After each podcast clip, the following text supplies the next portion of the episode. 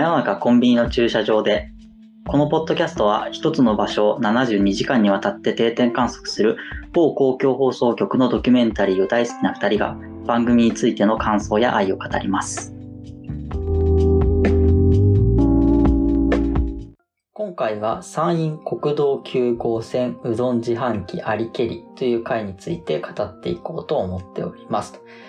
まあタイトルの通り山陰地方を貫く国道9号線にあるうどん自販機が今回の舞台になりますと。では、うどん自販機といえば、まあドキュメント72時間というくらいのものもあるとは言えばあるというんですけども、今回はその秋田のものではなくて、島根県にあるうどん自販機が舞台になります。で、このうどん自販機を目当てに、こういろんな地方から来た人だったりとか、たまたま立ち寄ったドライバーだったりとか、そういう人たちが織りなす3日間の物語に迫った回になっております。ということで、本田さんいかがだったでしょうか？はい。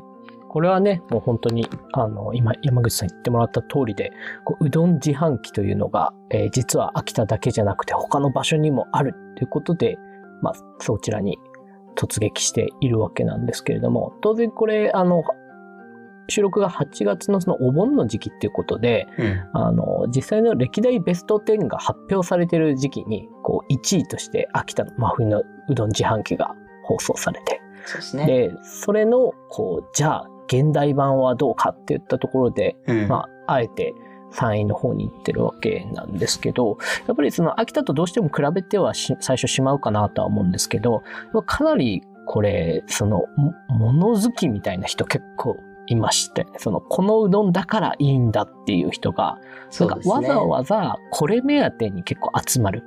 なんかこう、この場所、あの、いつもの休憩場所だからとかっていう人も、もちろんそういう人もいるんですけれども、うん。なんか、たまらなくファンで、その帰省ラッシュ、当然その、あの、帰省の時期っていうこともあって、お盆の、うん。あの、帰省の途中で、どうしても寄りたいから寄ったっていう、その最初のご夫婦、結構印象的なご夫婦で始まる。んですけど、はい。あの、そういう、あの、絶対に好きで食べたいっていう人が、こう、集まってくるって言ったところが、あの、うんその、今、うどん自販機の今現在形みたいな、どうしても必要とされてそれがあるっていうよりは、それをすごく必要とする、なんか、まあ今風に言えば推している人たちがたくさんいるので、こううん成り立ってるみたいなところが、ここの特にこの山陰の、えー島根のうどん自販機っていったところでは起きてるんだなっていうのがありましたよね。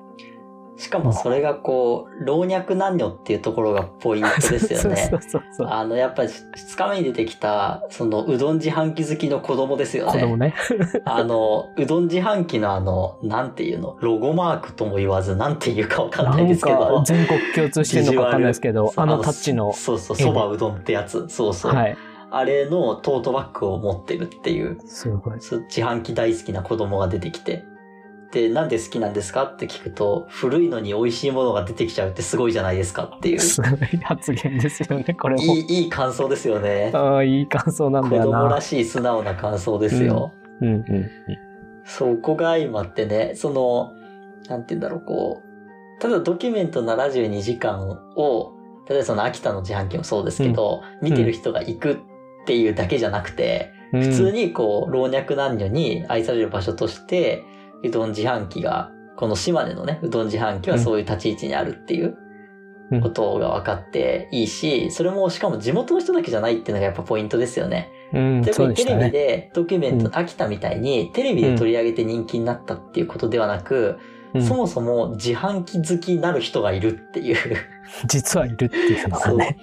だって必ずこう帰省すると寄るとかって人もいるわけじゃないですか。うん、いましたね。でやっぱさっき結構な量でうんあの、話した子供の他にも家族連れで、で、このうどん自販機、取材してるうどん自販機があるところの、ちょっと先にもまたあるんですよね、うどん自販機が。うん、うん。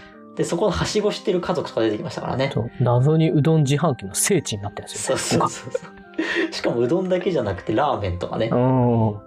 なんか、すごい豪華でしたよね。あの、そうそう。そう、指だって店とか、入ってたりとか。しかもあれだって、店内で揚げてるっていう衝撃の映像ですよね。もうほぼうどん屋じゃんみたいなそう。そう。あれなんか自販機にする必要本当にあるのかっていう感じすらありますよね。だってエビな店内で揚げて自販機にしてっていう。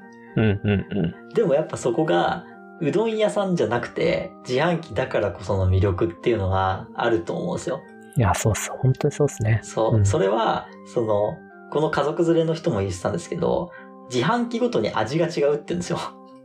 なんか、人だったらそれって当たり前だけど、自販機っていう確一なものが出てくるって僕らは思ってるんだけど。本来は。そうそう、本来そうじゃないですか。はいコー。ラコカ・コーラをしてコカ・コーラ出てくるそりゃ。はい。だけどそうじゃないものが出てくるっていう、こう、ちょっとした面白さっていうか、うん。そこがやっぱりこう人々を引きつけるさらなる魅力になってるんでしょうね。うん。だから、本当に、こう、もともとはそういうふうに求められて自販機というものがおそらくできたはずなのに、はい。こう時代を超えてきていて、なんか本来のその時代の要請とはもう全然別のところに、なんか魅力というのが、なんか図らずも生まれてしまって、そうですね。だからこそ、あえてここに来る、ここに食べに来るっていう人たちがたくさんいるからこそ、うんそれがこう引き継がれていくっていう、こう、なんていうんですかね、普通の経済的な感覚とはまた違う、うんその、経済状況の流れというか、活動が生まれてるなっていうのが、ここすごく思うところがあるんですよね。で、これ国道9号っていうのがすごい面白くって、はい。あの、要はこれ国道なので、高速道路とかのサービスエリアとか、そのパーキングエリアじゃないわけなんですよねそう。ですね。うんだから、もともとはそういう、その、いわゆる下道っていったところにある、こう、休憩所っていったところがあって、で、特にその山陰の、こう、道路事情って結構厳しいもんですから、うんうんうんその、いろいろなところを横断していくところの、まあ、必要な道として国道9号があって、うんでそこの休憩所としてあって、当然今もその長距離トラックのドライバーとかが寄ってたりっていうのも実際に出てきてたじゃないですか。でそういうこう真夜中に働いてる人とかも含めての要請でできたものが、えーその後時代が変わって高速道路とかができたりしていて、その道自体を通らなくなってってるわけなんですよね。そうですね。ね。だから本来であれば、その道路が使われなくなるとともに消えていく運命だったはずなんですけど、はい。なぜか、その別のそういう要請とは別で、あの、魅力がどんどん出てきてしまって、うんあの、道の駅ごとに全部回るおじさんとか見たわけじゃないですかうん。いますいます。そういうなんかかなりその、マニアックなところで愛されているっていうところが、ここですごく、その道の関係性とも、なんかこう、ギャップがあって、あの、面白かったところですよね。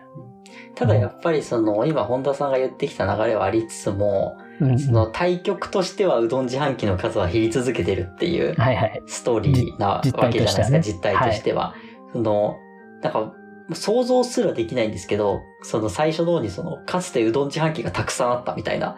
はい。だけど、それが果たしてどういう状況だったのかっていうのが全く想像すらできないんですけど、なんかたくさんうどん自販機がある人たちにたくさんの人が行っていたんだろうかみたいな疑問はまた別として湧くんですけど、はいはい。まあそれは置いといてそもそも減ってるわけですよね。大きな流れとしては。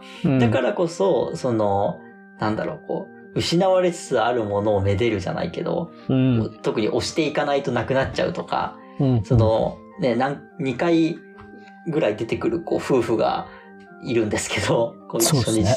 初日と3日目かな？確か、うん、すごいね。カメラでちゃんと動画撮影してみたいそうな。そうそう。で、やっぱ必ず通るときは一杯食べるっていう人が言ってたのは、その行けるときには行っとかんとみたいなうん。話やっぱ言ってて、それはやっぱなくなるんじゃないか、ここもなくなってしまうんじゃないかっていうことを、やっぱ意識してるわけだし、実際このね、店主のおじさんも、まあ近くにその高速道路建設中で、よりこの国道が使われなくなるかもしれないみたいな。うん、だからうどん自販機は減り続けるかもね、みたいな話が出てくるわけですもんね。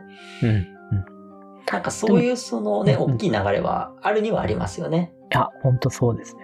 でも、ここがなぜかこう、継続できてるっていうのがすごくて、そうそう。しかもその、あの、オーナーのその田中さんっていう方も、はい要はこれ、あの、先代から引き継いでるわけじゃないですか。そうですね。これを引き継ぐってすごいなって思うんですけど。でも、これで本当にでも引き継いで、あうん。の、最終日には全部売れてるとかってなってたりっていうぐらい、やっぱりその、引き継がる、引き継がれることができるものとして、やっぱりうん、ここの特にうどんの自販機自体はそうなってるんだなっていうのがあって、本当にこの休憩所ができて50年ってありましたけど、ね。やっぱりね、50年前は、そのコンビニもないってなると、うん。当時のその人たちって、その、あの、家以外で多分ご飯食べることって不可能だったと思うんですよね。うん。まあ、いわゆる町の定食屋が、みたいな話ぐらいですもんね。そう、ぐらいで。で、定食屋は当然、その、へ平日、あの、昼間の時間帯とか夜もうんうん遅くはやってないっていうのがあって、まあ夜遅くまでやってる働く人の味方みたいなところであったっていうところが、やっぱスタートにはなってると思うんですけど、もうそれって本当に、いくら島根っていう言い方が分かれば、ちょっとダメですけど、そのいくら島根であってもやっぱそういう状態ってなくなってきてるはずなのに、ね。やっぱり、あの、それを引き継いでもいいと思える場所になってるっていうところが、これはなんかノスタルジーだけではない何かがそこにあるんだろうなっていうのは、なんかこう見てても感じたところですね。本当に実際に行ってみたいというか、食べてみたいっていうのはうん。ありますね。確かにね、その、まあ、ね、その3日目に出てきたバイク整備士の人が言ってますけど、その、はい田舎の青春グラフィティですよね、みたいな。ことを言ってますけど、うんまあ確かにその今本田さんが言ったみたいに、どこもこう、寄る場所がない。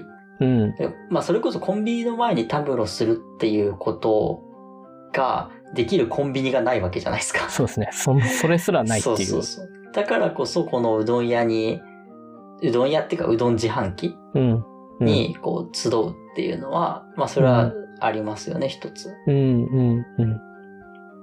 それが今でもやられてるわけじゃないですか。はい。でやっぱりいいなと思ったのは、あの、やんちゃそうなカップルのデート。あれめちゃめちゃ良くなかったですか？ね。あ、青汁作ってる人ですか？あ、汁作って めちゃめちゃいかつい若いカップルが来て、何のお仕事してるんですか？って言ったら、青汁を作ってますっていう。いやあれいいっすよ、やっぱ。ね、いいですよね、あれいいで。すよね。なんかこう、金髪で、なんか反り込んでて、もう、いわゆるそういう、なんかこう、やんちゃって感じで、で、彼女はなんか嫌だからって言って、モザイクかかってる、はい。その、もう、いわゆるなんですけど、本当彼氏が、青汁のその、ケールを作ってる、まあ、農家って感じで、青汁作ってますっていう方の、ケール栽培農家みたいな人と、いいね。そう、保保育園で調理師やってますみたいな、はい。その実はめちゃめちゃ真面目なカップルで、そうそうそう。で、しかも理由もコロナがあるから迷惑かけれないっていう理由で、県内から出ないでデートしたいからっていう理由で、そうなんですよ。うどん自販機に来るっていう。いや、僕、超青春じゃないですか。あまりにも真っ当なんですよね。見た見た見た目に反してっていうあれでもないですけど、まあでも、はい。これはもうそうですよ、こればっかりは。そギャップがすごいですよね。そう。そこがなんか、島根感を醸し出してるっていうか、んなんか島根の人たちの人の良さであるとか、なんかこう、ほんわかした雰囲気が、うんああいう、すあの、まあ、いわゆる一般的にはやんちゃっぽく見えるカップルからも、なんか感じ取れることができるって、ああ、なんかこれ島根の良さがもう十分出てるなーってめちゃめちゃ思ったんですよね。いや、本当にその、なんかこう、島根と、これ途中で1日目にも出てきますけど、はい。その地元の中楽牛乳の人ですよね。牛乳屋さんね。中楽牛乳の人が出てくるんですけど、その、で、なんか、どっから来たんですかみたいな取材班で話になって、で、話しかけると、あ、東京から来ました、みたいな。この辺の人じゃないんですかねみたいなこと言って、あ東京から来ましたって言うと、あ、東京っすかみたいな 話になって、やっぱ東京って人口すげえな、みたいな。ね。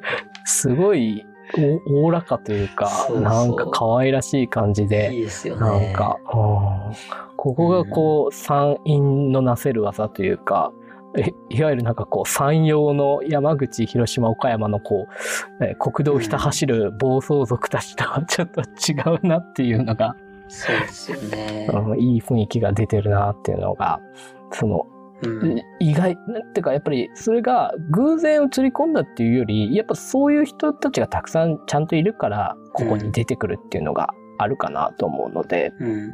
やっぱそういうところが、そのうどん自販機をなんか成り立たせてる要因でもあるし、なんか面白いなって思って見てましたよね。なんかその、まあ東京とか地方とかで東京が例えば進んでて、地方が遅れてるみたいな、うん。そういう話って、要はまあ大きい建設で言うと、そのインターネットが登場して、で、みんなその平等に情報に得れるようになって、でそういう地方と東京の格差ってどんどんなくなってきてますってまあ言われるわけじゃないですか。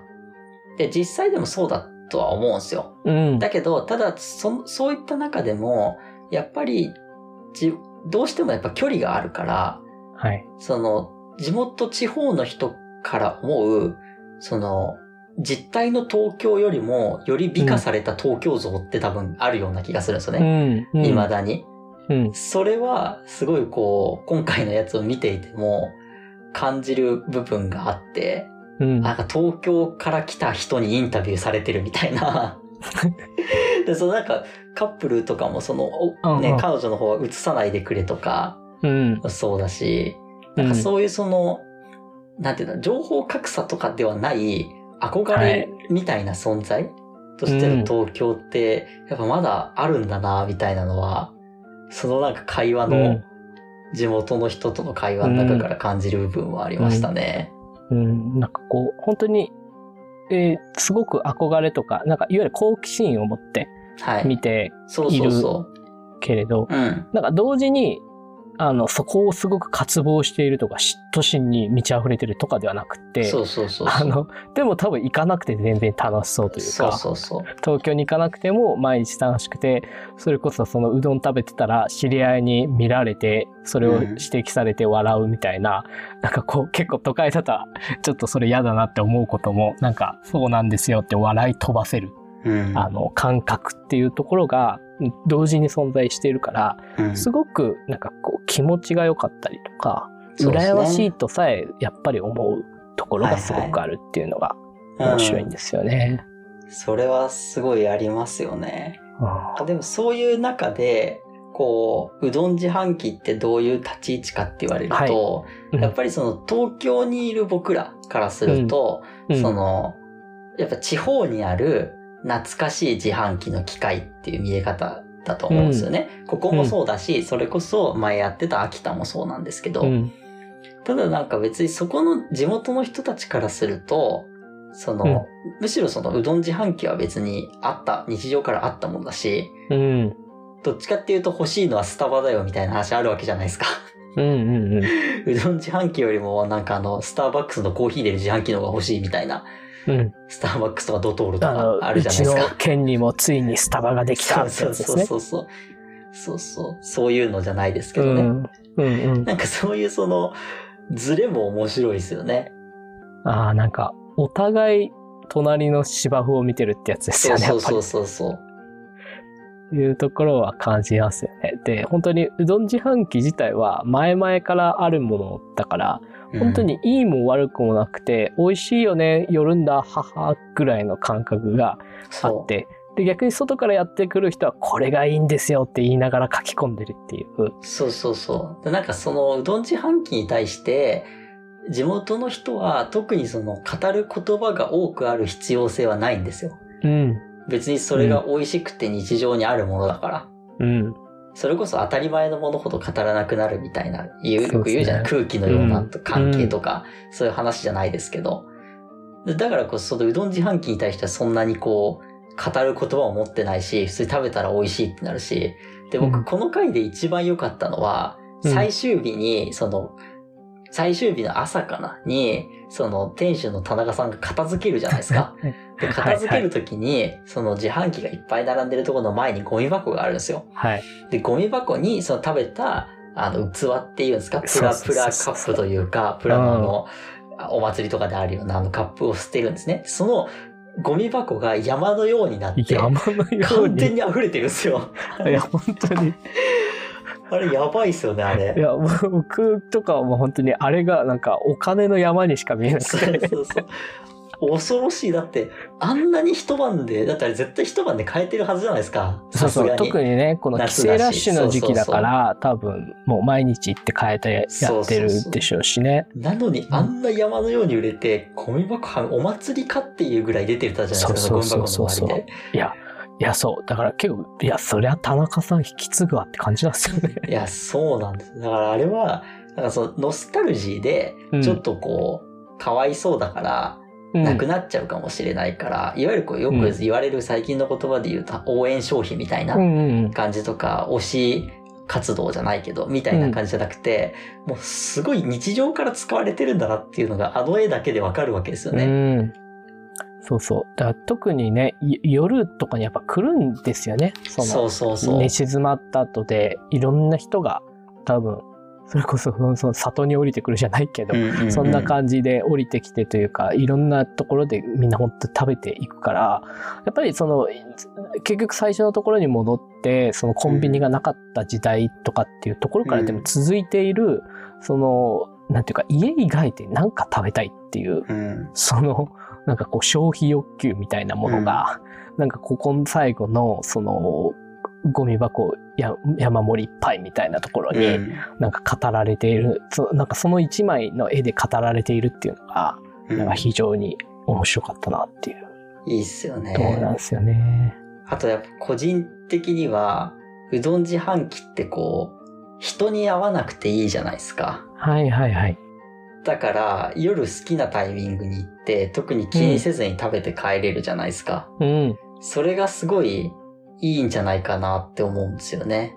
うんそ、の、例えば飲んだ、飲んだ帰りとかじゃない、仕事帰りかとかに、仕事遅く終わって帰るとかうん。の時に、そのまあ飲食店とかやってればね、それはまた別かもしんないけど、ただ、うん飲食店の人すら顔合わせたくないみたいな時もあるじゃないですか。はい。普通にもうさっさと食べて帰りたい。うんただ人には会いたくない。ただ家にはご飯がないみたいな。うんうん。そういうなんか微妙なニーズ、それは一人の時もそうかもしれないし、友達同士の時もそうかもしれないけど、その微妙なニーズを満たしてくれる感じっていうのも、ここの魅力の一つだろうなとは思いますね。うん。だからなんか結構その、秋田真冬の自販機っていうのが、はい。いいわゆるその自販機っていうのもあったけど、なんかこう真冬のこう吹雪降りつける中でっていうその絵も含めてのすごいバーって盛り上がりあったと思うんですけど、うん今回の回で結構ある意味、えっと、うどん自販機単体ということでも、なんかこれだけのものがあるっていうのをなんか結構証明したなとは思っていて、うん。なあの、当然その真冬でこう振り付けるっていうシーンも良かったんですけど、うんあの、ただ単純に田舎にポツンとあるうどん自販機も、なんかこれだけのストーリーと熱烈な支持を得ているっていうのが、めちゃめちゃ、なんかこう、気づかされたみたいなところがありましたね。ああ、そうっすね。その、秋田のうどん自販機は、前のなんかの回で僕言いましたけど、あれはその、主人公が誰かっていう話で、あれはうどん自販機が主人公の回なんですよね。うんうんうん。だから、あれはあの人が今っていうのを、大体その出てきた回の人を追うんだけど、うんあの人が今やるときは、あの必ずうどん自販機が今どこ行ったかっていうのを追いかけるわけですよ。はいはいはい。だから秋田の自販、冬の自販機っていうのは、うんあのうどん自販機が主人公だったと。うんうん。じゃあ今回はどうなのかって言われると、今回はこのうどん自販機が主人公じゃないんですよ。うんやっぱり出てくる人が主人公になってて、なるほど。だからこの青汁作ってた人はどうなんだろうか今とか、やっぱ気になるわけですよ、その、ああ、なるほどね。とか、だからそこが、うん実はうどん自販機っていう同じ切り口なんだけど、うんうん全く別物というか、うん。描き方としては全く違うから、これはなんか、うどん自販機ってあまりにもニッチな路線だから、タイトル聞いたときは、結局、まあ言い方あれだけど、2番煎じ企画じゃないけど、うん。ね、こう似てるような企画なのかなと思ったけど、蓋を開けてみると全く違う。うん。向こうのうどん自販機が主人公だったのに対して、こっちはもう完全にうどん自販機を取り巻くもの、人々の物語になってて、うん。そこは全く違うから、そうですこの回はね個人的には良かったなっていうか、うんそういい意味で期待を裏切られたうん。回だなと思いますね。うん。なんかこうさらに言うと、やっぱ人たちっていうのもそうそうなんですけど、まあ似た言い方になると、なんか国道9号っていうか、うん。なんかこう、まあもっと大きく言うと島根みたいな。で、まあさらに大きく言うと山陰みたいな、うん。どっちかというと、そこの場所性みたいなところの、なんかうどん自販機もいるこの場所っていう、はい。で、その土地みたいなところが割と主役足り得てるっていうのが、まあさっきのその人々っていうのとの言い換えかもしれないですけど、まあめちゃめちゃ思ったんで、まあそれが別に秋田とか真冬とかじゃなくてもいけるっていうところの、まあ、秘密なんじゃないかなっていうのは思いますよ。いや、それは本当そうですね。今回裏切られたいい回でした。いや裏切られた本当にいい回でした。ははいい。って感じですかね。はい。はい。では、以上になります。ありがとうございました。ありがとうございました。